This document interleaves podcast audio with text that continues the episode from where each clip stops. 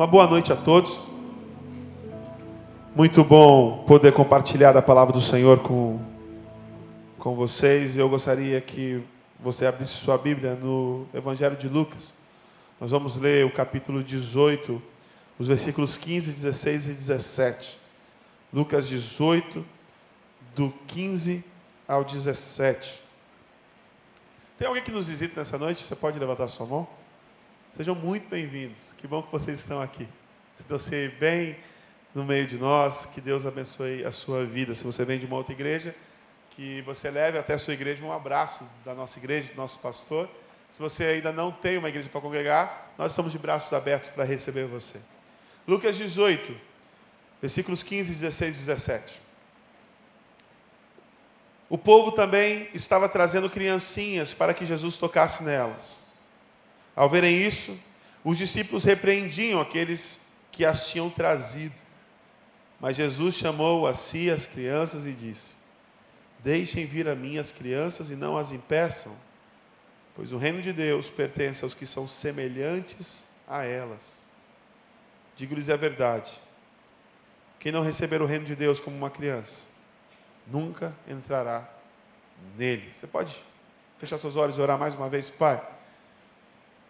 Tua palavra foi lida, tua palavra é poderosa.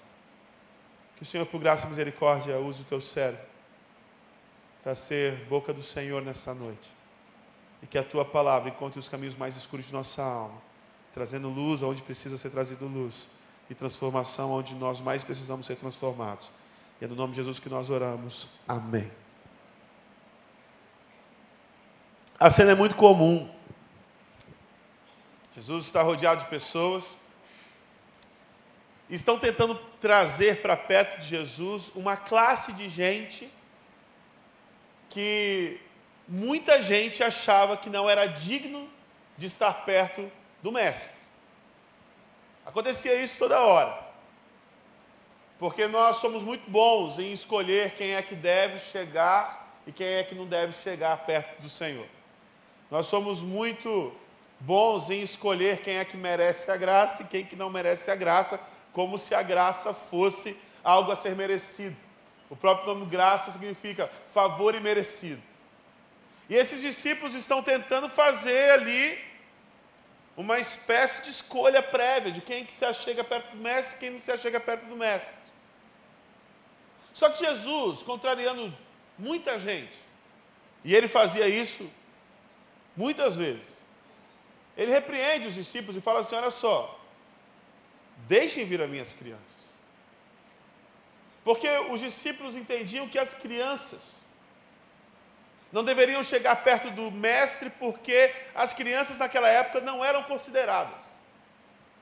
Quando a gente vê os números, quando a gente vê, por exemplo, na multiplicação dos pães e dos peixes, eram milhares mais mulheres e crianças.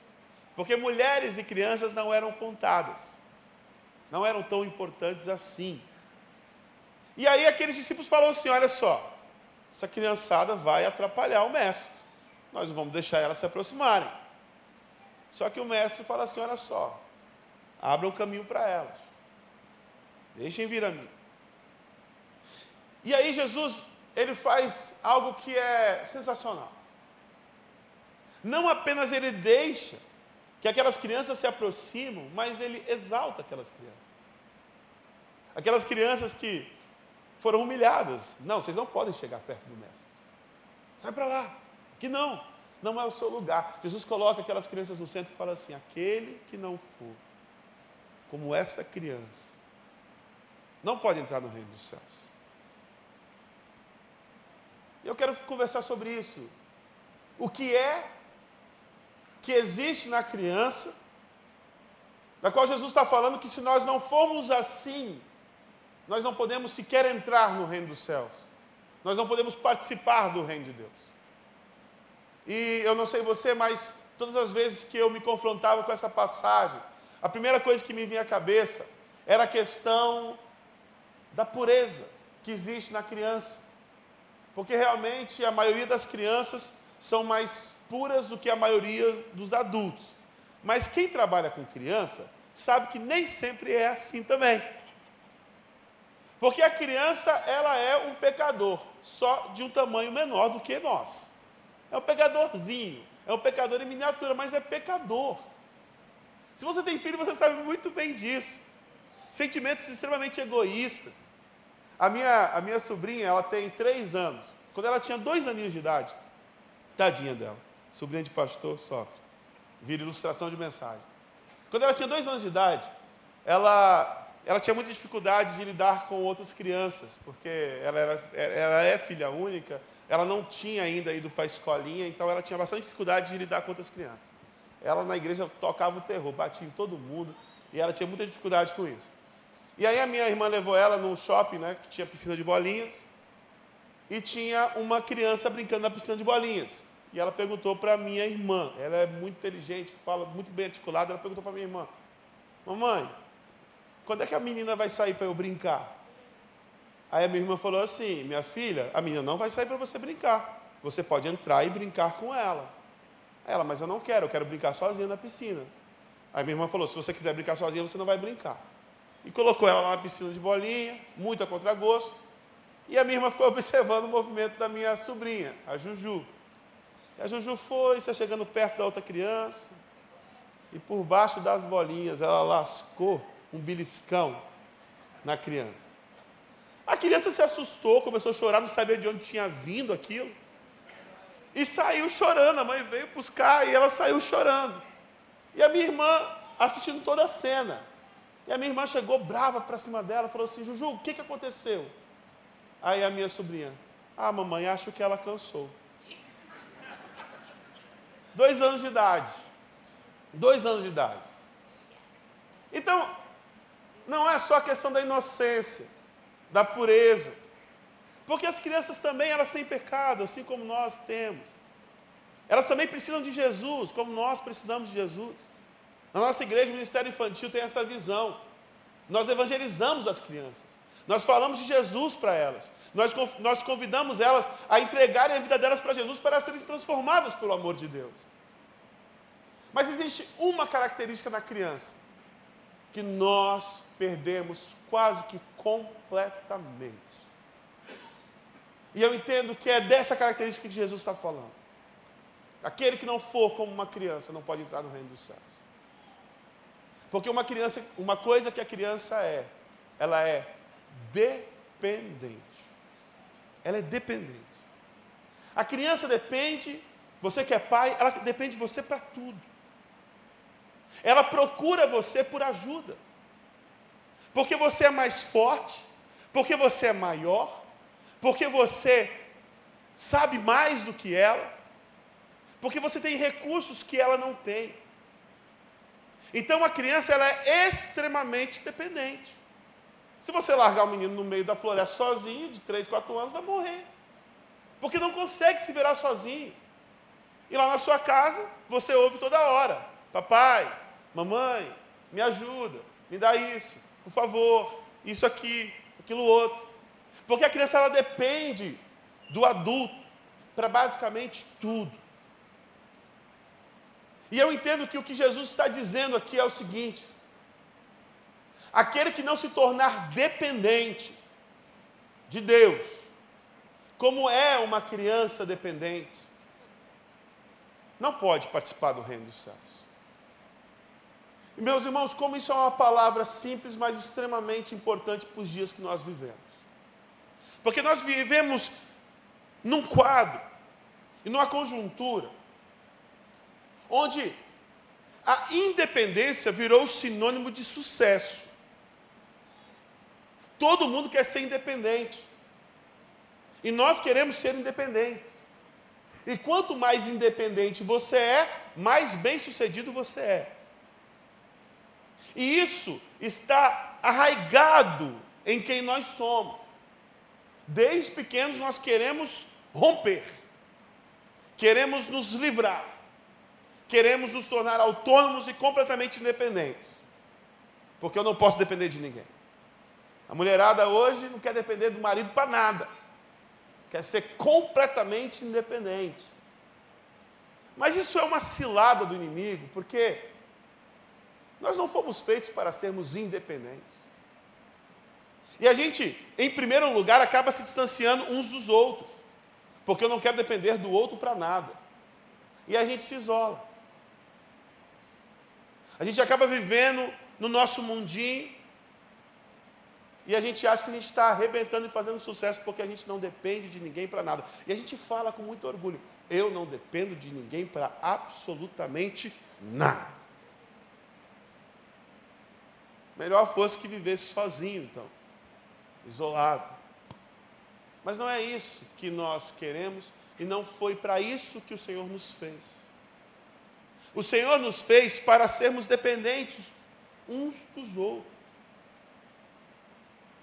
para compartilharmos uns com os outros. E aqui no Celebrando a Vida, você sabe muito bem, se você participa do grupo de passos, se você participa, participa do, dos grupos de partilha, que o outro é extremamente importante no processo de cura e restauração que Deus tem para a sua vida. Porque nós fomos feitos para caminhar juntos com o outro, e não para vivermos independentes uns dos outros. Então, em primeiro lugar, nós nos isolamos, nós nos afastamos uns dos outros, mas nós acabamos que refletindo essa mesma, esse mesmo padrão de relacionamento com o Senhor. E nós nos tornamos também independentes de Deus. E aí existe um perigo muito grande. Porque a gente pode ser independente de Deus por dois motivos por nos entendermos imaturos demais e, portanto, desenvolvemos uma rebeldia em nossos corações, quando Deus não faz aquilo que nós queremos, quando Deus ele não age no, na hora que nós queremos que Ele agisse, da maneira como nós queremos que Ele fizesse, nós nos rebelamos, tal qual um adolescente. Muitos de nós vivemos igual adolescentes rebeldes. Se Deus não fizer do jeito que nós pedimos, na hora que nós pedimos, não vale. E aí a gente foge. Aí a gente vai embora. E aí a gente rejeita e vira as costas para o Senhor. Mas existe um outro perigo muito grande, que é quando nós nos tornamos independentes por nos acharmos maduros demais, por nos acharmos suficientes. Eu não preciso de Deus porque eu tenho controle sobre toda essa situação. Eu tenho controle sobre a minha vida. Eu sou bom o suficiente para tomar as melhores decisões. E Deus tem falado tão profundamente ao meu coração em relação a isso. Porque por mais que nós não falemos isso, talvez você esteja dizendo assim, não, mas eu não sou assim. Eu entendo que eu dependo de Deus. Eu dependo que eu não sou bom. Eu entendo que não, que eu não sou bom o suficiente. Eu entendo que é, o Senhor é minha, minha, meu refúgio, minha fortaleza. Eu entendo que eu preciso do Senhor para tudo na vida. Mas o problema é que na prática, no dia a dia, as nossas atitudes nos mostram uma outra realidade. As nossas atitudes nos mostram a realidade da independência e não da dependência. E eu comecei a refletir profundamente nisso no Congresso de Células quando o pastor Pascoal Piragini deu um testemunho. E o Senhor ficou incomodando meu coração, até hoje ele está incomodando meu coração com aquele testemunho que o pastor Pascoal deu. Quem estava aqui no Congresso de Células, levanta a mão. Bastante gente. Eu vou repetir o testemunho que ele deu. Pastor Pascoal conta que ele recebeu uma ligação da sua cunhada, e a sua cunhada ofereceu um negócio para ele. O negócio era comprar um apartamento, um empreendimento que seria, é, queria começar muito em breve, numa das regiões mais tops lá de Curitiba. E ela trabalhava numa incorporadora, a sua cunhada, e ela falou assim: Olha, Pascoal, é uma oportunidade muito boa. Eu estou entrando. Nós não abrimos ainda para todos os clientes, e nós estamos, e eu estou querendo colocar você porque é um negócio muito bom, eu vou entrar. E aí ela falou de todas as vantagens e realmente assim parecia ser um negócio. Pascoal falou assim: olha, muito bom o negócio. Então eu vou orar. Eu vou buscar ao Senhor para tomar essa decisão. E aí ele disse que ele tinha decidido há muito tempo atrás que ele e a esposa não tomariam um, uma decisão sequer sem antes consultar ao Senhor e sem antes da aprovação do Senhor. E aí o pastor Pascoal e a sua esposa foram orar, colocaram seus joelhos no chão. E ele entendeu muito claramente a resposta de Deus: não, não faz esse negócio. Mas o negócio parecia tão bom. Mas ele ouviu: não faz esse negócio. E aí a cunhada liga de novo: e aí, Pascoal, vamos entrar no negócio? Ele falou assim: olha, não, não vou entrar. Ela, mas por quê? O negócio é muito bom, eu estou te dando uma oportunidade única. Ele falou assim: o Senhor falou para mim para eu não fazer esse negócio. Ela deu uma risada, então tá bom. Desligou o telefone, o tempo passou, o empreendimento não começava, não começava, sempre faltava alguma coisa para começar, licenças da prefeitura, e nunca que saía o negócio. E sempre adiando, adiando, adiando, e aí veio a crise econômica. E a crise econômica, você sabe que no mercado imobiliário o negócio foi lá no chão. E aí que não começava mesmo.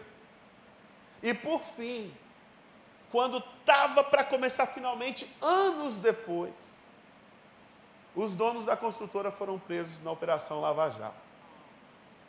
E até hoje esse negócio não saiu. E provavelmente não vai sair. A cunhada dele ligou para ele e falou assim: Pascoal, a próxima vez você falar que Deus disse para não entrar no negócio, eu também não entro, não, porque é frio. Esse testemunho ficou reverberando no meu coração. Sabe por quê? Porque eu comecei a olhar para a minha vida e eu percebi que eu não sou assim. Eu percebi que eu tomo muitas decisões sem consultar o Senhor. Porque eu me entendia, ou às vezes me entendo. Não. Se eu analisar os fatores, se eu analisar a conjuntura, eu tenho condições de tomar as melhores decisões. E se você for bem honesto com você mesmo, você vai perceber que você também é assim. Você se sente capaz. E você se sente inteligente, você se sente inteligente o suficiente para tomar as melhores decisões. É só analisar o quadro. É só analisar a conjuntura. É só analisar os fatores. Pesar os prós e os contras. E fazer a melhor escolha. E eu olhei para dentro de mim mesmo e eu percebi que eu era assim. Que eu dava muitos passos sem consultar o Senhor. E eu comecei a olhar para o meu redor e perceber que as pessoas também, a maioria delas são assim. O que nós fazemos é o seguinte: nós tomamos uma decisão e pedimos para Deus abençoar a decisão que nós tomamos. É isso que nós fazemos. Nós vamos andando na frente do Senhor e falamos assim: Senhor, vai abençoando, vai abençoando, vai abençoando, vai abençoando. Quando na verdade, o movimento que nós temos que fazer é um movimento diferente. É de perguntar ao Senhor: Senhor, eu posso tomar essa atitude? Eu posso tomar essa decisão? Qual é a melhor decisão para mim? Qual é o teu plano para mim nesse aspecto da minha vida? E essas coisas passam batidas. Essas coisas passam despercebidas. E quando a gente olha para trás e analisa as decisões que nós tomamos, as últimas decisões que nós tomamos, nós que nos dizemos dependentes de Deus, na verdade, não temos consultado a Deus para as coisas que nós temos feito. Pelo contrário, temos feito as coisas e depois ficamos desesperados, joelho no chão, pedindo: Senhor, abençoa, abençoa, abençoa, abençoa, abençoa. Para dar certo, para dar certo, tem que dar certo, tem que dar certo. Eu fiquei muito incomodado com isso. E eu me deparei com esse texto. E aí Jesus fala que se nós não formos dependentes, como uma criança é, nós não podemos entrar no reino dos céus, porque eu e você, nós fomos feitos para depender do Senhor. E qualquer outra maneira de viver é loucura. qualquer outro modo de lidar com a vida é loucura. Porque nós, como crianças, temos um pai que sabe mais do que nós sabemos. Um pai que enxerga muito mais na frente do que nós enxergamos. Um pai que é muito mais forte do que nós somos, muito mais inteligente do que nós somos. Um pai que tem todos os recursos que nós não temos. Porque é então que nós simplesmente vamos e nos tornamos independentes dele. Aquele que não for como criança não pode entrar no reino dos céus. O que Jesus convida você a fazer, meu querido, nesta noite,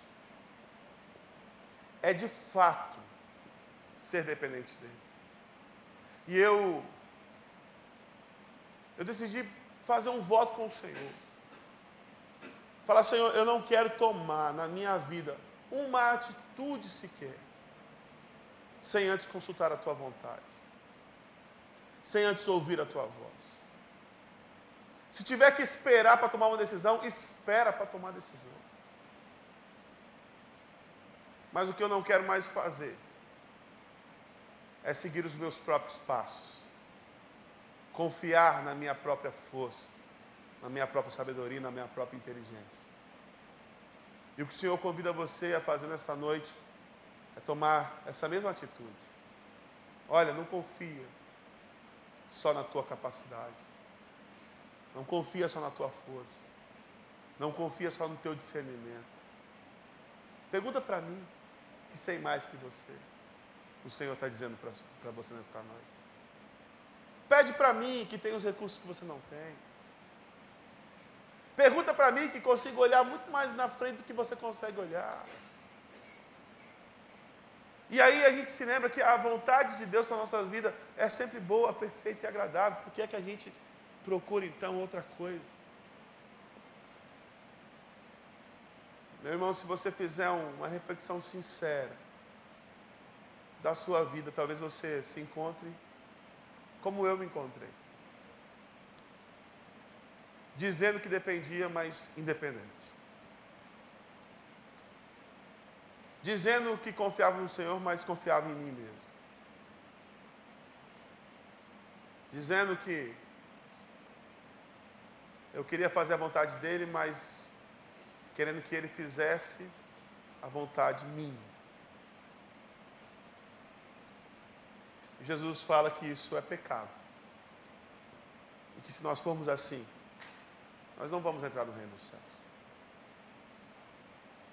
Nós não, vamos participar do reino dos céus. Porque o reino dos céus é para aqueles que se entregam completamente ao Senhor. O reino dos céus é para aqueles que se rendem de corpo e alma.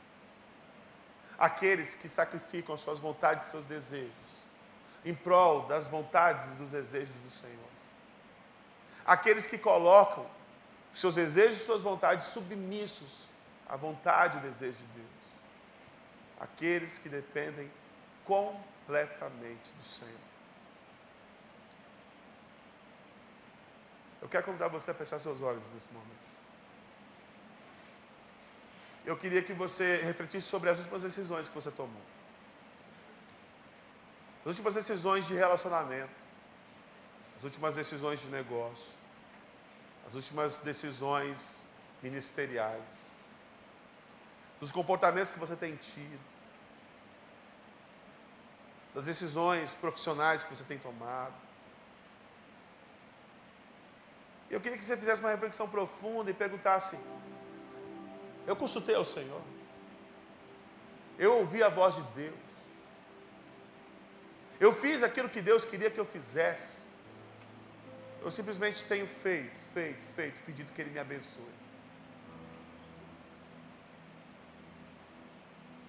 Se você se encontra também vivendo de forma independente do Senhor, volte o seu coração para Deus e se torne nesta noite como uma criança que depende do seu pai para tudo. E meu irmão, dependa do Senhor para tudo. Para tudo. Pergunte ao Senhor.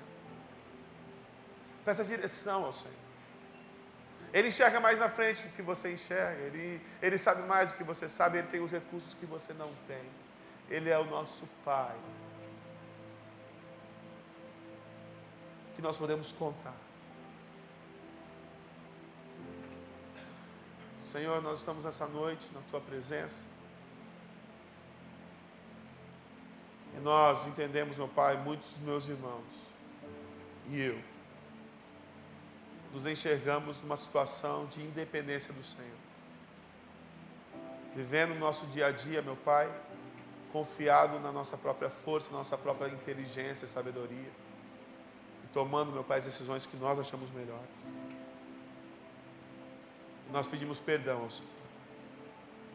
Por todas as vezes que temos dado passos, meu Pai, sem te consultar, sem buscar a tua vontade. Todas as vezes que nós temos decidido sem buscar a tua vontade. Por todos os relacionamentos que nós, meu Pai, nos envolvemos e que nós quebramos sem consultar a tua vontade. Por todas as vezes, meu Pai, que nós tomamos decisões de negócio sem consultar a tua vontade. Todas as vezes que nós tomamos decisões profissionais sem consultar a tua vontade. Decisões acadêmicas, meu Pai.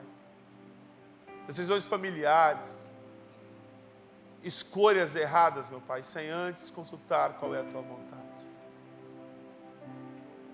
E nos quebrante o coração nesta noite. E nos torne, meu Pai, como crianças. Que dependem do Senhor para absolutamente tudo. Tudo, tudo. Porque o Senhor é tudo aquilo que nós precisamos. O Senhor tem todas as respostas, o Senhor tem todos os recursos.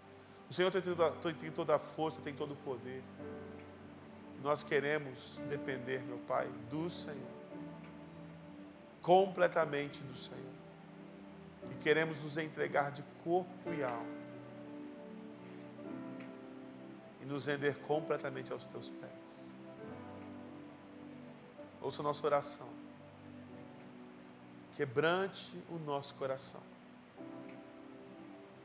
É o que nós pedimos essa noite no nome de Jesus povo de Deus diz amém. Ah, é. É. Cante assim. Eu me rendo aos teus pés, és tudo que eu preciso para viver. Eu me lanço aos teus braços, onde encontro meu refúgio, e eu me rendo aos teus pés, és tudo que eu preciso para viver, e eu me lanço aos teus braços onde encontro meu refúgio.